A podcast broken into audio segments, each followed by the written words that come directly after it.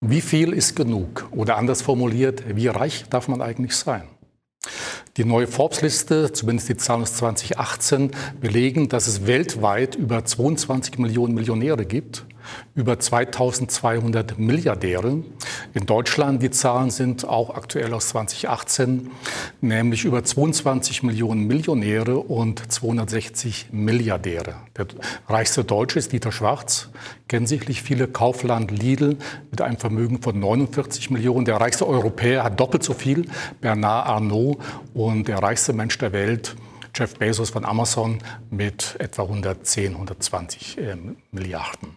45 Menschen, sagt man, besitzen etwa so viel wie die ärmere Hälfte der Menschheit. Um mal eine Zahl dagegen zu stellen, in Deutschland gibt es etwa 1,64 Millionen Menschen, die täglich zur Tafel gehen müssen, also von gespendeten Lebensmitteln äh, nur existieren können. Ist das noch gerecht? Wie reich darf man sein, ist heute unser Thema. Mein Gesprächspartner hat da ein paar sehr gewagte Thesen aufgestellt. Er sagt unter anderem, Reichtum sei unmoralisch. Reichtum verletze die Menschenwürde und es gäbe gute Gründe, Reichtum nicht nur zu begrenzen, sondern sogar zu verbieten. Wie reich darf man sein? Auch sein aktuelles Buch äh, dazu. Und ich begrüße Herrn Professor Dr. Christian Neuhäuser. Hallo. Herr Neuhäuser, ein sehr spannendes äh, Thema. Sie als Philosoph an der TU Dortmund ähm, bei einem Philosophen liegt es nahe, vielleicht auch mit einem, mit einem philosophischen Einstieg zu beginnen. Ich habe mir mal zwei Zitate herausgesucht, die Sie wahrscheinlich schon kennen, und zwar vom griechischen Dichter Simonides, der mal gesagt hat, oder auf die Frage, ob es besser sei, reich oder weise zu sein, hat er geantwortet, reich, denn man sieht die Weißen vor den Türen der reichen Schlange stehen, aber nicht umgekehrt. Ja, und Oscar Wilde hat mal gesagt, als ich jung war, glaubte ich, Geld sei das Wichtigste im Leben. Jetzt, wo ich alt bin, weiß ich, dass es das Wichtigste ist. Zitat Ende. Jetzt habe ich über Sie gelesen, in einem anderen Buch, schon als Student wollten Sie nie reich sein. Warum eigentlich nicht? Ja, wahrscheinlich habe ich zu früh angefangen, äh, die Philosophin zu lesen äh, und nicht die Dichter. Ähm, und bei Aristoteles steht eben tatsächlich, dass äh, wenn man ein gutes Leben leben möchte, man zwei Fallen vermeiden muss, nämlich entweder nach Reichtum streben oder nach Ehre streben. Entweder soll man danach streben, politisch wirkungsmächtig zu sein, also einen Bios Politikos haben, oder eben äh, nach Wahrheit und Wissen streben, also einen Bios Theoretikos. Naja, und siehe da, ich bin Philosoph geworden und ich glaube, ich habe auch eine gute Wahl getroffen. Also, äh, ich weiß nicht, vielleicht äh, hat Oscar Wilde ganz am Ende dann doch nochmal, äh, obwohl der hat das natürlich ironisch gemeint, das ist doch klar. äh, wenn man über Reichtum spricht oder gerade dann, wann ist man eigentlich zu reich, muss man natürlich erstmal definieren, was bedeutet reich oder superreich. In Deutschland orientiert, mich, orientiert man sich so ein bisschen an Zahlen bei einer Million. Banken, Finanzdienstleister sagen, okay, ab mit einem Geldvermögen über eine Million sei man reich und ultrareich ab 30 Millionen, wobei es auch Unternehmer gibt. Einen davon kennen Sie auch, Herrn Rainer Zittelmann, mit dem Sie, glaube ich, auch mal ein Streitgespräch hatten. Der sagt nämlich, mit einer Million, da ist man noch lange nicht reich. Das beginnt etwa ab 10 Millionen. Also wann ist man eigentlich reich? Wie definieren Sie das? Mhm. Ja, es ist äh, tatsächlich gar nicht so einfach. Man muss noch eine zusätzliche Komplexität äh, berücksichtigen, nämlich zwischen Einkommen und Vermögen natürlich unterscheiden. Ähm, ein Einkommensmillionär wäre meiner Meinung nach schon reich, mit großer Sicherheit reich. Äh, da gibt es ja die Grenze äh, zu sagen, diejenigen, die mehr als ungefähr 300 äh, Prozent des Durchschnittseinkommens verdienen, sind schon reich. Das ist ein Nettoeinkommen von etwa 5.500 Euro im Monat. Das sind so zwei bis drei Prozent der Gesellschaft. Und da finde ich, spricht schon einiges dafür, weil man dann sagt, naja, zwei bis drei Prozent der Gesellschaft sind dann eben reich. Ähm, Muss man da aber nicht ein bisschen relativieren? Mhm. Gehen Sie mal davon aus, dass jemand 5.500 in München verdient und jetzt im ländlichen oder in Bereich, Dortmund. Ja, oder in Dortmund, ja, der hat vielleicht nur eine Miete von 800 ja, Euro, in München zwei, dreimal so viel. Also das, das relativiert sich natürlich. Das stimmt, das ist jetzt natürlich ein Bundesdurchschnitt und je nachdem, wo man äh, wohnt, und äh, was da die sozusagen laufenden Kosten sind im Fixbereich, äh, ist das sehr unterschiedlich. Und wenn man das ganz genau bestimmen wollen würde, müsste man das natürlich berücksichtigen und dann so einen Großstadtaufschlag beispielsweise machen. Das fände ich auch ganz wichtig, sowas tatsächlich zu berücksichtigen.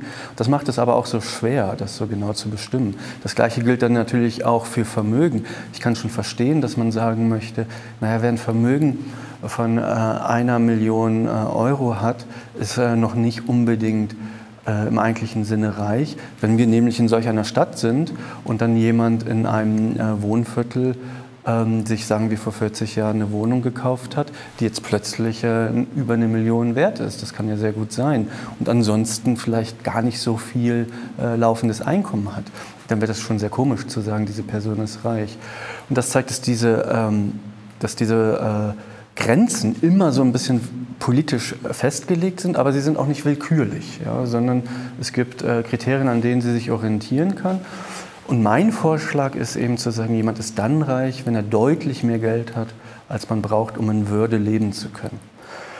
Aber was bedeutet in Würde zu ja, leben? Ja, genau. In Würde leben bedeutet einmal, dass man in wesentlichen Belangen äh, äh, ähm, auf sich selbst Acht geben kann. Wohnen, Gesundheit, und zwar auf eine Art und Weise auf sich selbst acht geben kann, die in der Gesellschaft, in der man lebt, äh, als angemessen oder normal gilt. Also man muss eine gute Gesundheitsversorgung haben in Deutschland, man muss sich gut ernähren können, kleiden können, eine angemessene Wohnung haben. Das ist wichtig für die Würde. Das hat übrigens schon Adam Smith gesagt, äh, dieses berühmte Zitat, dass man eben nicht ohne Scham in seiner Zeit, ohne Leinenhemd und ohne Lederschuh auf die Straße gehen kann. Darum geht es. Das ist das eine. Und das andere, das hängt auch unmittelbar damit zusammen, ist eben tatsächlich als gleichrangiges äh, Gesellschaftsmitglied sich in der Gesellschaft äh, präsentieren äh, zu können.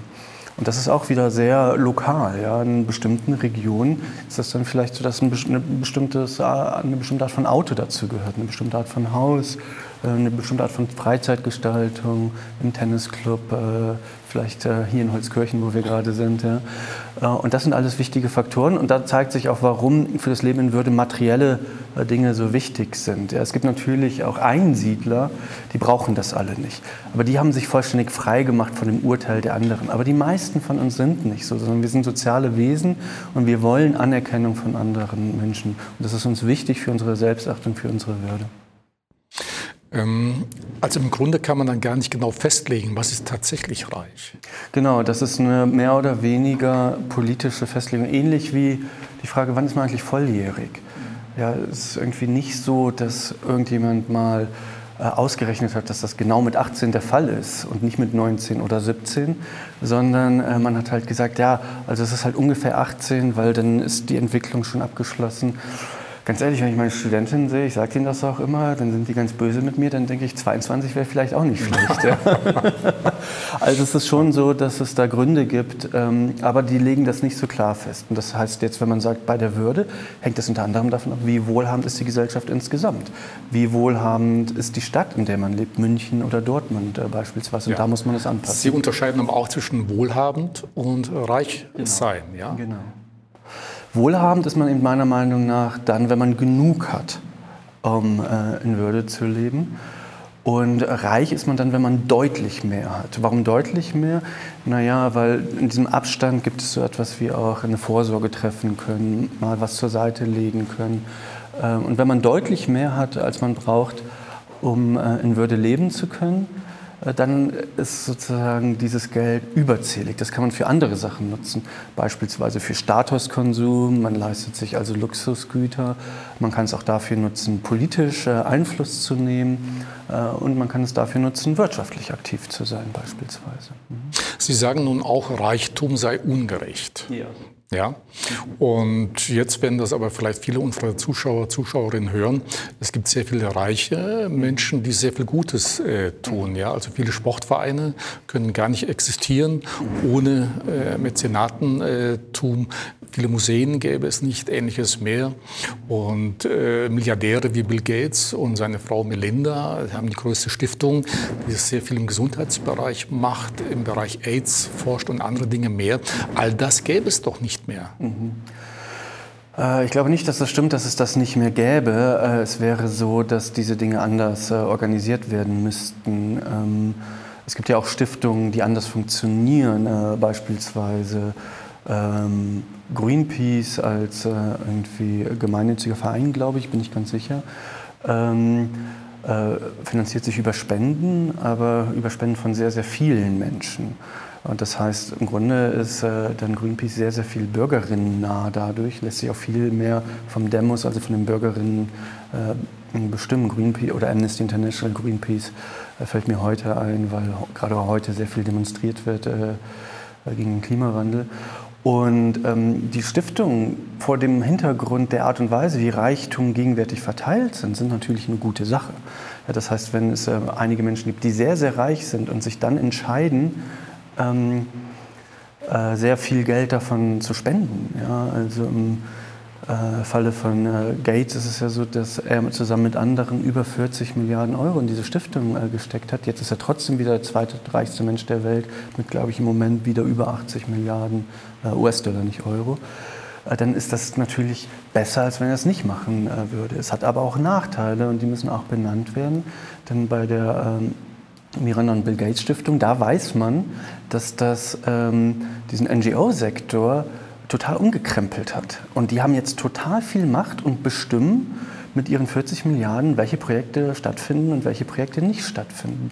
Und das wird von niemandem kontrolliert, außer eben denjenigen, die in dieser äh, Stiftung das Sagen haben. So eine Stiftung haben wir in Deutschland ja auch, die Bertelsmann Stiftung, von der wir wissen, dass sie sehr, sehr viel politischen Einfluss äh, nimmt. Und äh, die entscheiden sozusagen, wo sie ihre Gelder hinstecken, was erforscht wird, wo Studien gemacht werden und wo nicht. Oft sind das sehr gute Sachen.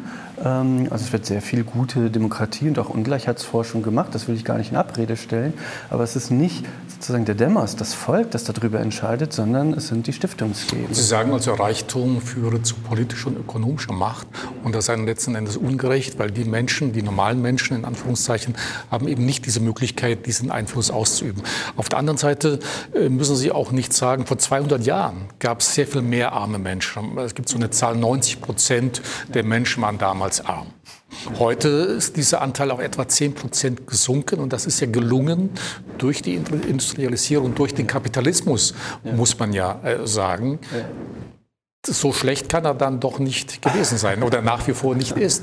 Ja. Denn er hat ja sehr viel Gutes getan. Ja, äh, ich glaube, dass es so ist, dass tatsächlich äh, man sagen muss, dass die kapitalistische Produktionsweise ein äh, ähm, Produktionsaufwachs in den letzten 200 Jahren erreicht hat, der davor einfach unvorstellbar gewesen ist. Und ähm, äh, wie bei allen Dingen ist es aber so, dass man irgendwann an einen Punkt kommt, wo auch genug ist. Ein bisschen wie bei äh, Goethes Zauberlehrling. Erstmal ist das ganz gut, dass die Geister das Wasser bringen. Ja? Aber wenn dann die Wohnung unter Wasser steht, dann möchte man eigentlich, dass sie damit aufhören. Ähm, und so ist das, glaube ich, jetzt auch, dass wir lange auch eine sozial, sozioökonomische Ungleichheit, also eine ökonomische Ungleichheit akzeptieren, es sei denn, sie wird zu groß. Äh, dass wir Reichtum akzeptieren, es sei denn, es fängt an, das, wofür das mal äh, hilfreich war, zu unterminieren. Und diese Idee müssen wir akzeptieren, ja, dass es sein kann, dass Dinge, die einmal gut waren, sich in ihr Gegenteil äh, verkehren. Und ich glaube, das ist genau das, was wir hier beobachten. Und übrigens ist das auch keine also neue Idee, sondern es gab schon Beobachterinnen im äh, 19. Jahrhundert, die das kritisiert haben. Und ich meine jetzt nicht Karl Marx, sondern ich meine John Stuart Mill, der schon gesagt hat, Kapitalismus bis zu einem bestimmten Punkt ist super, aber dann müssen wir aufhören zu denken, äh, wir könnten alle Probleme in der Welt damit lösen, dass die Wirtschaft einfach immer weiter wächst, die Reichen immer reicher werden und die anderen auch etwas davon abbekommen. Ich habe ein Zitat vom Dalai Lama gefunden, bin mal gespannt, was Sie dazu sagen. Der wurde nämlich gefragt, haben Sie kein schlechtes Gewissen, wenn Sie so luxuriös mhm. untergebracht werden? Also München war im Bayerischen Hof mhm. beispielsweise vor Jahren gewesen und seine Antwort, warum sollte ich? Wenn es mir gut geht, kann ich mehr für andere tun. Jetzt mhm. ist der Dalai Lama zwar nicht reich, aber was er damit sagen möchte, dass nur ein Starker einem Schwachen helfen kann. So verkehrt ist das doch nicht. Ja, das stimmt. Äh, das, ähm aber sehen Sie, ähm, wenn der Starke das ganz ernst meint, ja, äh, vielleicht bin ich da auch zu idealistisch, dann würde ich aber denken, dann möchte er, dass der Schwache auch stark wird. Ja? Und dann muss er selber nicht mehr so stark sein für die Schwachen. Und wenn der Starke sich nur dadurch, wie Sie es ausgedrückt haben, legitimiert, dass es die Schwachen gibt, denen er dann helfen kann, dann ist er auch darauf, darauf angewiesen, dass es diese anderen Schwachen gibt, die ja legitimieren, dass er sehr viel mehr hat, denen er dann was davon abgeben kann. Und da würde ich denken, das ist, das ist eine seltsame Rechnung, das ist so eine Art Milchmädchenrechnung, wenn man sich versucht, darüber zu rechtfertigen. Also ähm, bei dem Dalai Lama ist es natürlich noch ein bisschen anders. Der hat ein sehr stark politisches und auch religiöses Anliegen. Ähm, kann ich mir schon vorstellen, dass er da gut für schlafen muss. Das ist sicherlich sehr anstrengend. Aber was die ökonomische Verteilung angeht, äh, fände ich es, glaube ich, schon, dass eine, eine Welt zu denken, in der niemand auf die Almosen anderer angewiesen ist, sondern jeder Mensch aus eigener Kraft äh, irgendwie für sich sorgen kann, ökonomisch tätig sein kann, äh, sehe ich eigentlich wie eine sehr äh, attraktive Welt, weil ich glaube, dass das auch Teil davon ist, in Würde leben zu können, also für sich selbst sorgen zu können.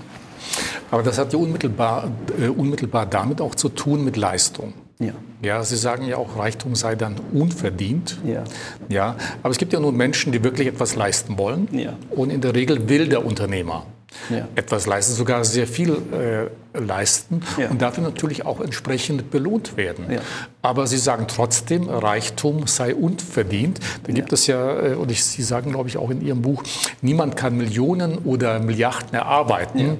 Äh, das ist einfach nicht äh, möglich, nur aufgrund seiner persönlichen Leistung. Ja, genau. Es ist so, die Leistungsidee ist problematisch, ähm, aber es, äh, also dass mein Punkt darin besteht, dass Leistung oder was wir für Leistung halten oder was wir für Erfolg halten vor allen Dingen, vielleicht erstmal Erfolg, was wir für Erfolg halten eines Unternehmers, einer Unternehmerin immer auch auf Glück beruht. Ähm, auf persönlichem Glück, ähm, wie klug ich bin oder nicht, äh, wie widerstandsfähig ich bin oder nicht, das habe ich mir nicht durch Leistung verdient, sondern es hat oft sehr viel damit zu tun, wie ich halt physisch ausgestattet bin. Also mein mein Genglück gewissermaßen. Es hat sehr oft etwas mit sozialem Glück zu tun. Wo bin ich aufgewachsen? Wo bin ich zur Schule gegangen? Wo habe ich studiert? Wer hat mir geholfen? Wer war meine Mentorin? Das sind auch Glücksfaktoren. Und ganz wichtig, äh, wahrscheinlich sogar das Wichtigste, und ich hoffe, dass die meisten Unternehmer und Unternehmerinnen das auch zugeben, dass es auch in der Wirtschaftswelt oft ganz oft darum geht, dass man Glück hat. Ja? Dass man ein bisschen schneller war als die anderen ähm, dass man zur richtigen Zeit am richtigen Ort war. Ähm, gerade in der Digital Economy ist es ja sehr klar, dass irgendwie viele Startups an demselben Ding arbeiten und der eine ist dann ein bisschen schneller als die anderen, kriegt die meisten Klicks, die Leute nutzen diese App und dann gibt es diese Skaleneffekte, ne, weil da ja es ganz oft so ist, dass man im Internet die Sachen nutzt, die die anderen auch schon nutzen und dann hebt das ab und dann wird man unglaublich reich damit. Und die anderen fünf Apps, die sind eigentlich auch nicht schlechter. Die waren nur ein kleines bisschen später da. Ja. Und da würde ich sagen, ja, nee, das ist nicht wirklich Leistung und Verdienst, sondern das ist Glück gehabt haben. Ja. Und da würde ich sagen, ich habe auch kein Problem damit, das Glück zu haben, so ein bisschen belohnt wird. Und wenn man dann ein gutes Auskommen davon hat und vielleicht irgendwie auch Millionär ist, das ist für mich okay. Wenn man dann 220, 300, 400 Millionen dafür bekommt und die anderen gingen leer aus, dann würde ich sagen, ist das eine Art von äh, Goldgräbermentalität, die für eine Wirtschaft, die langfristig stabil sein soll, letztlich auch sehr, sehr schädlich ist, weil auch keine bleibenden Werte, keine bleibenden Arbeitsplätze etc. geschaffen werden. Ich glaube, da geben Ihnen schon viele Unternehmer recht, dass es das Quäntchen Glück mhm. immer bedarf, mhm. ja, auch das Beispiel Startups. Manche haben Apps, die funktionieren, manche nicht. Allerdings muss man sagen, gibt ja auch so ein Sprichwort, Glück trifft immer den Vorbereiteten.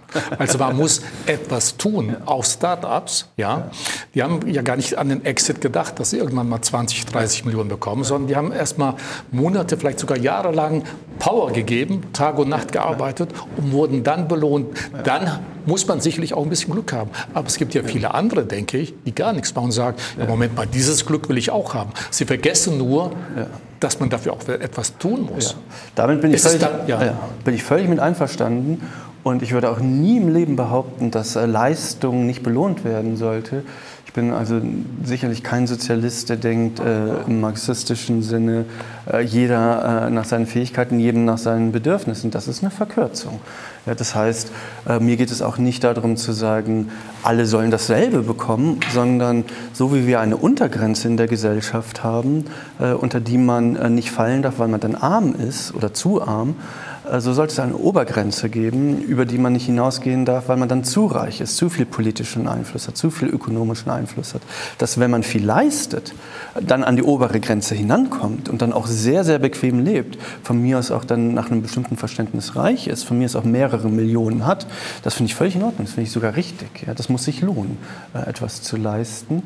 Ähm, bis eben zu dem Punkt, wo klar ist, sind eigentlich nur noch die Glücksfaktoren, die jetzt noch die Amplitude Gut, ist aber schwer zu bestimmen. Ab wann, genau, wo beginnt das Glück? Das Gleiche, Sie sprechen auch unverdiente Talente an. Mhm, genau. Jetzt ist vielleicht einfach ein besonders guter Schwimmer, genau. dafür eigentlich nichts kann. Vielleicht ja. sind die Gene besonders gut. Der Vater war vielleicht Schwimmer, äh, ja. wie auch immer. Aber er muss trainiert haben. Er hat vielleicht Tag und Nacht. Oder nehmen Sie unsere großen Tennisspieler, Steffi Graf äh, und Boris Becker. Die haben ja schon als Vier-, Fünfjährige Tag und Nacht trainiert. Ob das wieder gut war, sei mal dahingestellt. Ja? Aber nur mit diesem Fleiß. Mit diesem Talent. Talent haben sicherlich viele. Aber die Frage ist ja, was mache ich mit diesem Talent? Strenge ich mich an, gebe ich da wirklich mein Bestes, aber dann ist es doch nicht unverdient, wenn ich dann am Ende ja. auch äh, gewinne. So kann doch jeder sagen, der verliert, naja, der hat ja nur Glück gehabt. Das ist ja unverdient. Der ist ja talentierter. Der war schon größer, der war stärker, besser. Ja, das stimmt. In der Verteilung, das Problem ist, in der Verteilung ökonomischer Güter sind drei Kriterien äh, wichtig, die man gleichzeitig berücksichtigen möchte, wenn man möchte, dass es gerecht verteilt ist. Leistung, auch Erfolg, da kommt das Glück damit rein, Erfolg und Bedürfnis.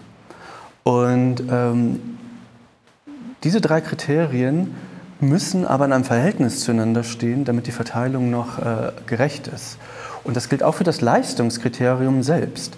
Denn äh, es gibt in unserer Gesellschaft sehr, sehr viele Menschen, die sehr, sehr viel leisten, aber in Arbeitsmärkten aktiv sind, in denen aus strukturellen Gründen die Leistung nicht so hoch, nicht annähernd so hoch äh, honoriert wird äh, wie in anderen Bereichen, beispielsweise in der Pflege. Was Pfleger und Pflegerinnen leisten, das ist oft wahnsinnig, geradezu unmenschlich äh, gut. Ja? Die, wenn, die, wenn die gut sind, was die für die Menschen, die die auch dann eben pflegen und versorgen, leisten, das, die haben eigentlich alle dann einen Orden verdient, äh, wenn sie es gut machen. Und viele machen es, glaube ich, gut. Aber die verdienen natürlich sehr, sehr wenig. Ja? Und das liegt an der Struktur dieser Arbeitsmärkte, die eben nicht über die Leistungsfähigkeit, die Leistungsbereitschaft äh, funktionieren, sondern nach ganz anderen Kriterien von Angebot und Nachfrage.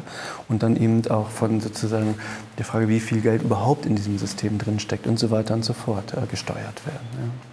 Gut, wie das gesteuert werden kann, ist sicherlich ganz, ganz schwierig. Man muss sicherlich auch von der Gesellschaft solche Dinge anstoßen, dass gerade im Bereich Pflege, die ja mhm. wirklich nur ein Apfel und ein Ei in Anführungszeichen jetzt häufig mhm. bekommen, da deutlich mehr daraus wird. Ja. Also wie das geschehen kann, gut, ist nicht äh, unser Thema äh, heute. Ähm, und eine Sache würde ich dazu gerne noch sagen wollen. Äh, dass es ähm, mir schon klar, dass Wirtschaft nicht sozusagen ein Stück Kuchen ist, ähm, wo man von dem einen etwas wegnehmen muss, um dem anderen etwas geben zu können, ja? sondern da ist sehr viel Elastizität drin, das bewegt sich. Aber das ist auch nicht beliebig, weil es am Ende doch darum geht, mit äh, dem Geld, das man verdient, sich Güter kaufen zu können, die andere Leute auch haben wollen. Und da sind dann die Preise wieder relativ. Ja? Das heißt, wenn wir zum Beispiel eine begrenzte äh, Zahl von Wohnraum haben, dann ist das so, dass äh, das äh, davon abhängt, wie viel die Leute verdienen, wie teuer diese Wohnräume sind. Und da ist dann die Relativität der Einkommen von sehr, sehr großer Bedeutung. Und wenn äh, es nach oben unendlich weit ausschlagen kann, dann trägt es für Pfleger und Pflegerinnen quasi nichts aus, wenn man ihnen sagt, ihr kriegt jetzt noch 50 Euro mehr.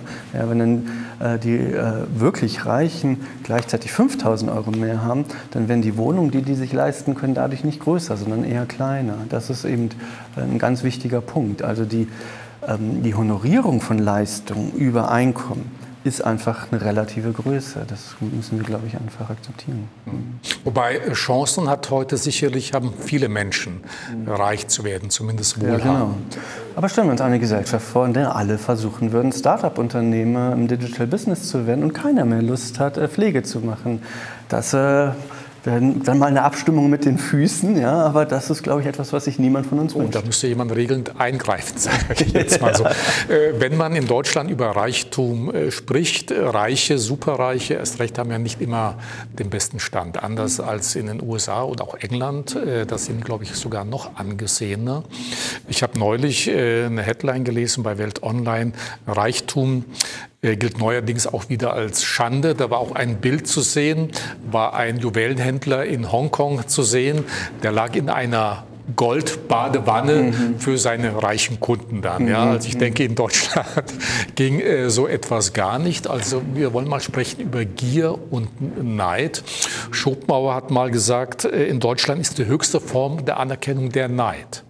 Ist es wirklich so, dass wir einfach sagen, okay, Reiche sind grundsätzlich gierig mhm. und äh, wir sind einfach zu neidisch, weil wir das nicht erreichen können, weil wir eben nicht so viel leisten können, vielleicht auch nicht so viel wollen? Mm, ja. So läuft ja sehr schnell der öffentliche Diskurs. Ne? Die Reichtumskritiker werfen den Reichen Gier vor und die Verteidiger des Reichtums äh, werfen den Kritikerinnen Neid vor. Ja? Und dann redet man auf der Ebene miteinander. Ähm, ich bin dagegen. Ich möchte lieber über Gerechtigkeit reden, aber ein Quäntchen Wahrheit ist natürlich drin. Es gibt natürlich Neidverhalten. Ähm, oft ist es aber auch so, dass wir hinter Neidverhalten ähm, andere Motive äh, ausfindig äh, machen können, die etwas subtiler sind. Denn äh, Neid heißt äh, meiner Meinung nach, das haben zu wollen, was andere haben wollen, wirklich nur, weil die das haben. Ja? Ich sehe also, dass mein Nachbar ein schönes Auto hat und ich will das jetzt auch haben, aber wirklich nur, weil der das haben will. Ich glaube, oft geht es um was anderes. Dann denken Leute, aber ich habe doch genauso hart gearbeitet wie der, warum kann ich mir das nicht leisten? Und dann geht es nicht um Neid, sondern dann geht es darum, wo wir gerade drüber geredet haben, nämlich Leistungsgerechtigkeit. Die können falsch darin liegen, dass sie genauso hart gearbeitet haben und dann haben sie ein falsches Urteil darüber. Aber dann ist ihr Motiv gar nicht Neid, sondern eben das, der Eindruck, dass sie ungerecht behandelt wird. Und das ist ganz schwer, äh, das auseinanderzuhalten. Ähm, und ähnlich, glaube ich, ist es auch bei Gier. Es gibt natürlich auch gierige Menschen, die nicht genug kriegen können. Das mit dieser Badewanne. Oder es gibt ja einen Fußballspieler in Deutschland, der äh, nicht so gute Presse bekommen hat, als er bei Instagram sein mit Gold lackiertes Steak für 1200 Euro gepostet hatte. Also es war eher ein PR-GAU, den er da fand. Das war also nicht gut. Ähm, und ähm, äh, davon abgesehen ist das so, dass ich denke, so jemand, der lebt in einer Lebenswelt, in der ihm gar nicht mehr klar ist, wie wenig das für andere erreichbar ist. Und da, deswegen muss man auch mit dem Giervorwurf äh, vorsichtig sein, weil natürlich, wenn man mehrere Millionen im Jahr verdient, sind 1200 Euro nicht so viel Geld. Das können wir uns selber klar machen, wenn wir uns mit vielleicht durchschnittlichen oder guten Einkommen in Deutschland vergleichen mit absolut armen Menschen weltweit, die mit ja, zwei Dollar am Tag auskommen müssen. Ja für die ist dann das, was für uns ganz alltäglich sein äh, ist, völlig unvorstellbar. So wie ich, ja, der sich auf dem Weg hier ein Eis gekauft hat für zwei Dollar. Das wäre für die irgendwie ganz, ganz seltsam. Aber deswegen bin ich ja noch nicht gierig. Ja. Also gierig ist dann wirklich, ist man nur dann, äh, wenn man nicht genug bekommen kann und äh, bereit ist, alle anderen Dinge dafür wirklich außen vor zu lassen. Das gibt es in der Wirtschaft vielleicht auch manchmal. Ja. Leute, die vielleicht in Finanzmärkten äh, nur darauf schauen, ähm, wie hoch dann sozusagen ihre Gewinnbeteiligung bei bestimmten Geschäften ist und überhaupt nicht mehr darauf schauen, welche Kosten sie vielleicht äh, dadurch in der Welt verursachen. Dann würde ich schon sagen, dann liegt sowas wie Gier vor. Aber bei sehr vielen, auch wirtschaftlich erfolgreichen Leuten ist das nicht der Fall. Gerade im KMU-Bereich glaube ich das überhaupt nicht. Hm. Aber führt nicht gerade auch die Tatsache, dass viele Menschen Neid empfinden? Früher gab es mal so einen Ausdruck, jemand ist unanständig äh, reich, dass man sagt, okay, weil es äh, so eben ist, ist es gleichzeitig auch unmoralisch? Mhm. Nee, ähm, wenn der Neid ungerechtfertigt ist, dann würde ich denken, dass man sich ähm, ähm, auch dagegen wehren muss und dann auch sagen muss, äh, äh, ihr seid jetzt zu Unrecht neidisch. Und wenn mir das jemand plausibel macht, dann würde ich auch sagen, ja, dann äh, machen die den moralischen Fehler. Aber Sie sagen so, die Addition aus ungerechter Reichtum, unverdienter Reichtum führt letzten Endes dazu, dass er unmoralisch ist und auch gegen die Würde des Menschen genau, verstößt. Ja. Aber dann würde ich halt sagen, dann sind die Leute auch nicht neidisch, auf die Reichen, sondern äh, sie haben dann das gerechtfertigte Urteil, dass das eben äh, ein äh, unverdienter äh, Reichtum ist. Und wenn dann dazu kommt, dass das äh, auch noch mit Würdeverletzungen, die ja meistens dann strukturell sind, einhergeht, also großer politischer Macht, ökonomischer Macht oder auch sozialer Macht. Ja. Ähm, das ist mir auch ganz wichtig. Äh, wenn äh, wir in einer Gesellschaft leben, was, glaube ich, in Deutschland noch nicht so stark der Fall ist, in den USA, in der ich mich auch öfter aufhalte, finde ich, sieht man das schon sehr deutlich, dass sehr viele Menschen an wichtigen sozialen Praktiken nicht mehr teilnehmen können, wenn sie nicht über die nötigen materiellen ähm, äh, Ressourcen verfügen dann ist es so, dass wir nicht mehr in einer Gesellschaft der Gleichen äh, leben. Und das ist eigentlich das mal, wo auch der Liberalismus für angetreten ist. Das ist ja gerade das, was sozusagen die bürgerliche, die liberale Gesellschaft von der davor bestehenden feudalistischen Gesellschaft äh, unterscheiden sollte. Der Adel durfte auftreten in der Öffentlichkeit äh, auf eine Art und Weise, die zum Ausdruck gebracht hat, wir stehen über euch. Ja? Und wenn wir in eine Struktur kommen, in der Statuskonsum das wieder zum Ausdruck bringt, ja, dann ist es so, dass das auch meiner Meinung nach gravierende negative politische Konsequenzen hat. Das sorgt für Unruhe, das sorgt für Populismus, das sorgt dafür, dass ja, Demagogen und Populisten in ganz wichtige politische Ämter äh, gewählt werden, wie wir es ja auch erleben gerade. Gut, früher wurde es so gemacht, dass man den, den Armen dann wieder ein bisschen mehr gegeben hat, ja. damit die äh, große Masse, die breite Masse wieder still ist. Ja, ich glaube, das funktioniert nicht mehr. Ich glaube, dafür sind die Leute inzwischen irgendwie ähm, äh, zu ähm, anspruchsvoll ja. geworden und es funktioniert auch aus systemischen Gründen. Da werden wir jetzt nicht lange drüber reden können, ja, aber wir haben ja sozusagen in unserem äh, Wirtschaftssystem auch einfach das Problem, dass die gleichzeitigen Ansprüche für die Armen etwas zu tun und über die äh, Finanzmärkte die sehr hohen Renditeerwartungen erfüllen zu können, in einem starken Widerspruch zueinander stehen. Und die letzten Jahre eine Möglichkeit, das zu erreichen, war ja ganz stark darüber, Schulden zu machen. Und jetzt wissen wir gerade nicht so genau, wie wir das. Jetzt hatten wir in Deutschland zum Glück sehr lange eine ähm, einen sehr starken also sozusagen wirtschaftlichen äh, Auftrieb. Wenn das weg ist, dann müssen wir mal schauen, wie wir mit dem Problem umgehen. Mhm. Also solche Diskussionen haben ja auch immer so ein bisschen Nachteil und ein gewisses Handicap. Mhm. Also wer beschwert sich darüber, dass er nicht reich ist? Die Ärmeren. Mhm. Es gibt kaum einen Reichen, mhm. den einen oder anderen mag es sicherlich geben, die sagen, okay, die Armen müssen genauso viel besitzen wie wir mhm. auch. Denn um nochmal das, äh, als wir eingestiegen sind in das Thema, die Frage, wer will eigentlich nicht reich sein. Die mhm. meisten Menschen wollten ja reich sein. Mhm. Das heißt, als wenn Sie heute einem die Möglichkeit geben zu sagen, okay, hier sind die Millionen oder wie der Herr Zittelmann sagt, die 10 Millionen, mhm. nimmt die jeder gerne an. Mhm. Und dann sieht er das Thema schon wieder ganz anders. Denn dann hat er Besitz und möchte den Besitz wahren. Mhm. Dann hat er vielleicht eher Verständnis dafür zu sagen, okay, ja Moment mal, es muss ja auch Leute geben, die weniger haben. Mhm. Also diese, da ist man in einer gewissen Krux äh, drin. Jeder will da oben hin. Ja, aber wenn er dann mal da oben ist, dann relativiert sich das Ganze wieder. Ja, ein paar gibt es schon, ne? auch ganz berühmte Beispiele. Buddha beispielsweise. Ja, der ja, auch ja deutsche reich. Unternehmer, die ja für ein Grundeinkommen sind. Genau, der äh, Gründer oder Besitzer von äh, DM, DM beispielsweise. Ja, ja das gibt es schon äh, hin und wieder mal. Aber das sind sicherlich Ausnahmen, äh, auch oft religiöse inspiriert. Ähm, das ist sicherlich so. Ansonsten ist das so, dass ähm, ja, ein bisschen ähm, muss man sich, glaube ich, schon klar machen, dass man in diesem Spiel ähm, auf Kosten anderer spielt. Die, die es geschafft haben, die landen da oben, die anderen, die bleiben halt zurück. Ähm, und in der Philosophie unterscheiden wir dann gerne zwischen jeder und alle.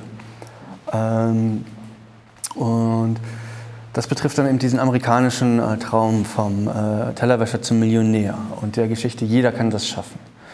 Und selbst wenn das stimmt, äh, dann gilt immer noch, nicht alle können das schaffen. Ja? Und dann gibt es einen ähm, kanadisch-britischen äh, Philosophen, der äh, das ganz schön ausgedrückt hat und gesagt hat, stellen wir uns vor, wir sitzen in einem Raum mit zehn Leuten und es gibt eine Tür, in der Mitte liegt ein Schlüssel, um die Tür aufzuschließen und einer kann sie aufschließen und dann raus. Aber danach fällt die Tür zu und dann ist sie für immer zu und die anderen neun bleiben zurück. Ja? Und dieses Bild ist so ein bisschen dieses Spiel. Ähm, die, die es geschafft haben, sind halt die, die den Schlüssel gegriffen haben, aufgeschlossen haben und rausgegangen sind. Die anderen neun sind zurückgeblieben. Da muss man sich schon fragen, ob das das Spiel ist, das wir gesellschaftlich äh, spielen wollen, weil das sehr stark auf Konkurrenz ausgelegt ist und zwar radikal. Und ich glaube, ein gutes Wirtschaftssystem ist eins, das eine gute Mischung aus Konkurrenz und Kooperation hat. Und ich glaube, deswegen funktionieren eigentlich viele KMUs in Deutschland auch ganz gut und deswegen ist Deutschland auch ganz gut durch die Krise gekommen, weil da Konkurrenz und äh, Kooperation noch in einem Verhältnis zueinander stehen. Äh, und global betrachtet müssen wir aber dahin zurück und in Deutschland durch den zunehmenden Reichtum müssen wir, glaube ich, auch dahin zurück. Deswegen ist meine These auch nicht zu sagen, alle sollen gleich viel haben, sondern es soll eine Untergrenze geben für diejenigen, die sich gar nicht anstrengen und dann soll es eine Obergrenze geben, an die man eben auch nur dann kommt, wenn man sich ernsthaft richtig anstrengt, wenn man auch ein bisschen Glück hat. Gut, das Problem ist ja dann, diese Obergrenze wirklich definieren zu können. Genau. Denn das zehn Leute sehen das sehr, sehr unterschiedlich. Äh, sprechen wir nochmal auch darüber, wie gehen wir denn dann überhaupt mit Reichtum um? Reichtum bekommt ja momentan sehr viel Gegenwind. Ich will mal ein paar Beispiele nennen. Also Kritik am Kapitalismus generell. Kevin Kühnert von der ja. SPD hat ja mal vor ein paar Monaten damit begonnen, äh, mit äh, der Diskussion oder einfach Enteignung von Unternehmen zur Diskussion zu stellen. Dann schon bisschen früher ein Zeitgenosse von Karl Marx, Pierre-Joseph Proudhon, ja. der wollte am liebsten, der sagte, Eigentum sei Diebstahl. Ja, ja aber auch jetzt in jüngster Zeit äh, die Luisa Neubauer, ja. Fridays for Future Aktivistin, ja. sie sagte das kürzlich in einem Interview, oder dass sie versteht, sie versteht gut, das System der gewinnbasierten Wirtschaft in Frage zu stellen. Ja, ja also es passiert da eine ganze Menge. Wenn man ihre Bücher genau liest, könnte man im Grunde sagen, okay, sie vertreten im Grunde auch die These, wie eingangs erwähnt, Reichtum gehört verboten. Mhm. Gut, soweit wie ich jetzt gehört habe, gehen sie nun doch nicht. Sie wollen es reglementieren. Mhm. Nur womit beginnen? Mhm. Manche sagen, okay, man muss an der Steuerschraube drehen. Wie könnte das ausschauen? Genau, ich würde auch vorschlagen, an der Steuerschraube zu drehen. Ähm, ich wäre auch gegen harte äh, Enteignungen, ähm, die meiner also Meinung Eigentum ist dann kein Diebstahl. Na, Eigentum ist kein Diebstahl. Ähm, äh, es gibt guten Grund zu denken, dass Eigentum ganz wichtig ist, äh, besonders Eigentum der ähm, mit, uns, äh, mit unserer Identität, mit unserer Persönlichkeit verbunden ist. Das ist etwas, äh, die Gegenthese gewissermaßen, die Hegel sehr stark gemacht hat und die ich richtig finde, dass äh, für viele von uns Eigentum eigentlich Teil unserer persönlichen Entfaltung ist. Und das finde ich auch wichtig. Und deswegen glaube ich, dass harte Enteignungen äh, ein Problem sind. Ähm, und deswegen auch ganz ist ja vom, äh, es ist ja nicht verboten in Deutschland. Es gibt ja die Möglichkeit, äh, zu enteignen. Aber da muss man sicherlich ganz, ganz vorsichtig mit umgehen. Und das darf wirklich nur dann passieren, wenn es gewissermaßen um das Überleben des Gemeinwesens geht. Ansonsten würde ich über Steuern gehen. Und also Vermögenssteuer? Genau, Vermögenssteuer. Zentral finde ich tatsächlich als erstes erst einmal noch die Erbschaftssteuer. Ja. Und da denke ich, dass ähm, das auch äh, eine interessante Geschichte ist, warum das. Das ist wieder der unverdiente Reichtum dann. Ja, das ist sozusagen sagen. der Gipfel des unverdienten ja. Reichtums, ja. Ähm, weil man das ja einfach für, dafür geschenkt bekommt, dass man mit jemandem verwandt ist. Also diesen äh, Erbschaften kriegt man ja geschenkt von Verwandten meistens. In Deutschland gibt es ja sogar einen Pflichtteil. Und man hat nichts dafür getan, außer eben mit jemandem bekannt verwandt zu sein. Äh, das hat man also tatsächlich nicht verdient. Das müsste schon eine schräge Geschichte sein. Trotzdem ist das so ein bisschen ein Tabuthema. Das hat meiner Meinung nach sehr viel mit äh, KMUs zu tun, die ja äh, oft vererbt werden. Da glaube ich aber gibt es eine gute Lösung, damit umzugehen, nämlich über ähm, zinslose Staatsanleihen, über die man das dann finanzieren kann die man dann im Laufe der Zeit über Gewinne zurückzahlen äh, kann. Was meiner Meinung nach auch den Vorteil hätte, dass sich die Leute, die dann dieses Unternehmen weiterzugeben haben, sehr gut überlegen, ob sie es jemandem weitergeben, der damit auch weiterhin ähm, äh, gemeinwohlorientiert äh, wirtschaften kann, nämlich indem er dieses Unternehmen gut am Leben erhält. Das wissen wir ja auch, dass es ein Problem in Familienunternehmen ist, dass irgendwann dann die Generation kommt, die es zugrunde richtet. Ja? Meistens die dritte. Und ähm, da ist es so, dass ähm, ich glaube, dass man das in den Griff bekommt. Deswegen würde ich sagen, eine Erbschaftssteuer, ist übrigens auch eine Idee, die von äh, John Stuart Mill kommt. Und der hatte auch eine super Idee.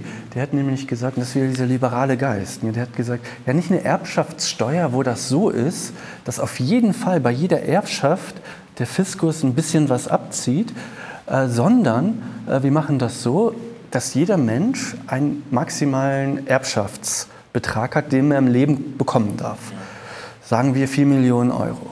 Ja, das ist schon eine ganze Menge. Für John Stuart Mill war die Idee, man muss halt davon leben können. Äh, kann man sich darüber streiten, ob das noch wichtig ist oder nicht, aber bleiben wir mal dabei. Und darüber darf man überhaupt nicht mehr eben, erben. Wenn man dann ein höheres Erbe bekommt, dann wird es tatsächlich abgeführt. Ähm, wenn jemand etwas zu vererben hat, weil er sehr erfolgreich war, dann kann er oder sie sich aber überlegen, auf wie viele Köpfe das verteilt wird wenn man nicht möchte, dass es eben in die Staatskassen äh, geht. Ja. Und wenn ich, sagen wir, 20 Millionen habe, dann kann ich das an fünf Leute verteilen. Ähm, und das finde ich erstmal eine sehr, sehr gute Idee, die ich sehr, sehr diskussionswürdig finde. Und dann kann man anfangen, darüber nachzudenken, wo soll denn diese Grenze sein.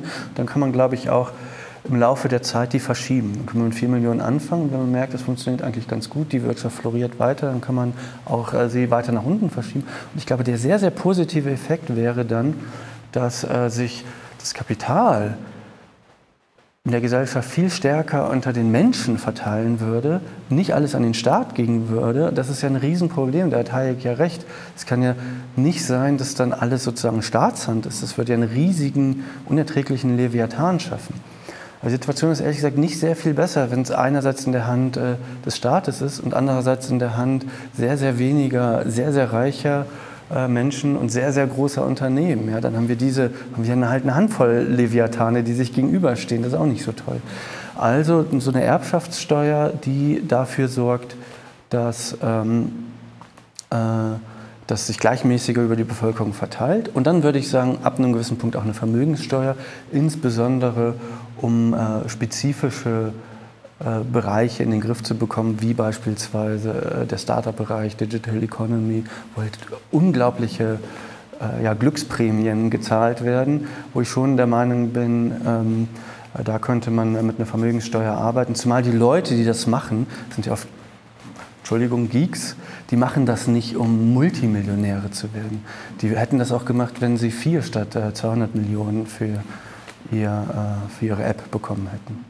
Im Übrigen sind Sie mit Ihren Thesen äh, nicht nur in Gesellschaft mit den vorhin genannten, äh, sondern auch in sehr prominenter Gesellschaft, denn der Starökonom in Frankreich, äh, Thomas mhm. Piketty, hat gerade ein neues Buch herausgebracht, Kapital, äh, Ideologie. Mhm. Nächstes Jahr leider erst in Deutsch und er geht sogar noch ein Stück weiter. Ich, ich weiß nicht, ob Sie schon darüber gelesen haben. Der sagt beispielsweise, dass wir das Privateigentum sogar hinter uns lassen sollten mhm und zum sozialen und temporären Eigentum übergehen sollten. Und er hat das sogar, wie ich finde, eine ganz interessante Idee. Er schlägt eine progressive Vermögensteuer vor ab 100.000, die dann allmählich eben ansteigt. Milliardäre müssten dann 90 Prozent äh, Steuern bezahlen. Und er sagt, das Geld, das es dann aus der Reichensteuer gäbe, das soll für eine Universalkapitalausstattung verwendet werden. Das würde dann so aussehen, jetzt momentan nur in Frankreich, eben, dass dann jeder, sobald er das 25. Lebensjahr erreicht hat, 120.000 Euro bekäme, um eben ein Haus oder ein Unternehmen zu gründen. Hört sich zunächst mal ganz interessant an. Das finde ich auch, dass sich das interessant Eine Möglichkeit auch für Deutschland? Äh, ja, ich glaube letztlich schon. Ähm, ich glaube, dass so ein bisschen das Problem ist, der ist halt Franzose. Ne? Die Franzosen, die denken gerne revolutionär. Ja? Das ist äh, Vielleicht brauchen wir hier ein bisschen bekannt. mehr Revolution. Ja. Vielleicht brauchen auch wir mehr revolutionäres Denken. Ich kann mir aber vorstellen, dass das so ist, dass das jetzt implementieren zu wollen, natürlich irgendwie eine ganz schwierige Idee ist. Und deswegen neige ich eher dazu, ähm, darüber zu reden, ob wir nicht wieder ein paar Steuern stärker einführen, die dafür sorgen, dass die Schere im Moment äh, nicht weiter auseinandergeht, vielleicht ein bisschen kleiner wird äh, und dass wir anfangen, diesen Diskurs stärker zu führen, um dann gemeinsam darüber nachzudenken, ob diese Ideen nicht doch zu einer Gesellschaft führen, in der wir letztlich uns alle sehr viel äh, wohler fühlen. Ich meine, ein paar äh, Probleme habe ich da schon auch. Da muss man sich eben auch mit beschäftigen und anschauen. Wer koordiniert das? Wie gestaltet sich das genau? Muss das wirklich bei allen Sachen so sein, dass das nur temporär ist? Ja? Denken wir eben an äh, Familienunternehmen, denken wir an das Elternhaus. Äh, da würde ich halt denken, Leute, die sehr traditionell denken und die wollen, dass es Häuser gibt, die in der Familie bleiben. Äh, für die ist das schon ein sehr tiefer Einschnitt, zu sagen, dass das gar nicht mehr gehen darf. Und da kann man sicherlich an der einen oder anderen Stelle noch ein bisschen weiterdenken. Herr Neuhäuser, letzte Frage. Haben Sie so ein bisschen Hoffnung, dass sich an dem Thema grundsätzlich etwas tut, also dass mehr Menschen darüber nachdenken, wie reich darf ich eben sein? Welchen Sinn macht Reichtum? Haben Sie da ein bisschen Hoffnung jetzt junge Menschen, wenn ich an die äh, Fridays for Future Bewegung denke, dass junge Menschen da ein bisschen anders ticken und eher bereit sind, sich auch über solche Dinge Gedanken zu machen? Ja, ich hoffe das natürlich sehr. Ähm, wir wissen ja auch aus äh, den Happiness Studies, dass Reichsein eigentlich gar nicht glücklich macht. Ja, es man möchte ein bisschen mehr verdienen als der Durchschnitt, äh, dann ist man glücklich. Hat, man sieht also, dass das auch wieder ganz viel mit Anerkennung zu tun hat. Und dann noch sehr viel reicher zu werden, das ändert eigentlich am subjektiven Wohlbefinden gar nicht so viel. Das ist schon auch ein wichtiger Befund. Äh, die jungen Leute, die imponieren mir natürlich. Ich war auch mal jung und äh, so aktiv, äh, bin es halt nicht mehr. Das macht mir wiederum auch ein bisschen Sorge, weil eben die Jungen die sind halt so, solange sie jung sind, ja, aber manchmal gibt es Momente, da setzt sich dann das dann auch gesamtgesellschaftlich durch. Und tatsächlich glaube ich, dass der Punkt, äh, wo den meisten Leuten einleuchtet, dass das so nicht weitergehen kann, tatsächlich die Klimafrage ist. Weil die Geschichte, dass wir einfach so weitermachen und grüne Technologien entwickeln, die dafür sorgen werden, dass unsere Wirtschaftsleistungen überhaupt gar keinen negativen Einfluss mehr auf äh, die Umwelt haben, die leuchtet niemandem ein. Wir brauchen bessere grüne Technologien. Wir müssen vielleicht aber auch dafür sorgen, dass jetzt in den sehr, sehr wohlhabenden Ländern es vielleicht so dass wir anfangen, uns auch damit zufrieden zu geben, das innerhalb der Gesellschaft ähm, stärker umzuverteilen und nicht mehr die Geschichte fahren, ja, wir werden immer reicher alle und alle kriegen ein bisschen was davon ab. Denn global kann das nicht ja funktionieren. Der Anteil der Weltbevölkerung, die so reich sind wie wir jetzt in Deutschland, das ist ein Zehntel. Und den anderen neun Zehntel, den können wir nicht sagen, ihr müsst aber so arm bleiben. Ja, und wenn jetzt die anderen neun Zehntel auch so reich werden wollen wie wir, und der Abstand ist riesig. Das bedeutet quasi, dass sich die Wirtschaftsleistung global nochmal verzehnfachen müsste. Ja? Und zwar selbst dann, wenn es bei uns so bleibt, wie es gerade ist. Und wenn man sich das klar macht, dann sieht man, vor was für einer riesigen Herausforderung wir stehen. Und da glaube ich, dass so eine Idee wie eine Unter- und eine Obergrenze uns dabei helfen kann, weil wir uns dann dynamisch anpassen können. Ja, dann können wir als Gesamtgesellschaft sagen, okay, wir bleiben innerhalb dieses Korridors der Ober- und Untergrenze und das betrifft uns alle gleichermaßen. Das schafft also Solidarität und das ist für solche äh, äh, ja, Makroaufgaben, die man wirklich nur gesamtgesellschaftlich lösen kann, von zentraler Bedeutung. Äh doch noch eine sehr persönliche äh, Frage, weil Sie sagen Unter- und Obergrenze. Jetzt Frage direkt an Sie. Wo würden Sie sagen, ab welchem Betrag würden Sie sagen, da bin ich jetzt zu reich? Wie ja. hoch müsste der Betrag sein, wo Sie sagen, das ist zu viel? So viel wie ich habe plus ein Euro. das ist natürlich nicht ernst gemeint. Ähm, ja, also ich würde denken, ich bin Professor an der Universität in Deutschland. Ich verdiene schon sehr, sehr gut. Ich gehöre zu den drei Prozent äh, Top-Verdienern, was das Einkommen angeht, sodass ich sagen würde, das ist schon ein Bereich, in dem man ansetzen könnte. Und da kann man schon äh, mit den Steuern noch mal deutlich höher gehen bei den Einkommenssteuern. Ähm, wir müssen jetzt wieder Einkommen und Vermögen äh, getrennt betrachten. Aber ich würde sagen, auch bei den Einkommen müssen wir dafür sorgen, dass das nicht zu weit auseinander geht. Denken wir dran, in den erzliberalen Ländern, äh, USA, äh, Großbritannien, lag die Einkommenssteuer in den 60er Jahren mal bei über 90 Prozent. Ja, nach dem Ersten Weltkrieg habe ich Nach dem Zweiten Weltkrieg Oder? war das. In dem, in, nach dem Ersten Weltkrieg hat man damit angefangen und bis, in den Zweiten Wel bis nach dem Zweiten Weltkrieg, bis in die 60er Jahre äh, ging das hinein und dann hat sich das äh, Also die Frage, wo ist die Grenze, doch nicht so leicht zu beantworten. Aber ich denke, es ist wichtig, dass Philosophen wie Sie einfach mal darauf hinweisen, dass wir hinterfragen Dinge, Reichtum, wozu, wozu Wachstum, wie viel ist eigentlich genug? Und insofern denke ich, sind solche Gespräche und solche Themen ganz, ganz wichtig. Zum Schluss möchte ich gerne noch mal auf Ihre beiden Bücher hinweisen. Das erstgenannte Wie reich darf man sein? Und ich glaube, ein Jahr vorher haben Sie bei Surkamp äh, das Buch herausgebracht, Reichtum als moralisches Problem. Für unsere Zuschauer kann ich nur sagen, wirklich empfehlenswert, nicht nur für Reiche, auch für Nicht-Reiche, äh, denn äh, das Reklambüchlein kostet 6 Euro und das hier nicht sehr viel mehr. Herr Neuhäuser, nochmal herzlichen Dank. und vielleicht haben wir demnächst nochmal Gelegenheit, darüber zu sprechen und auch mal über Grenzen zu sprechen. Wo beginnt Reichtum, wo hört er auf und was ist dann wirklich gerecht? Ich würde mir ein paar Zahlen ausdenken. Okay, Vielen wunderbar. Dank. Also herzlichen Dank. Ja, Liebe Zuschauer und Zuschauerinnen, auch für, für Sie herzlichen Dank für Ihr Interesse. Mehr Informationen wie gewohnt bei uns auf der Website dwc-digital.de oder in unserem Podcast. Vielen Dank.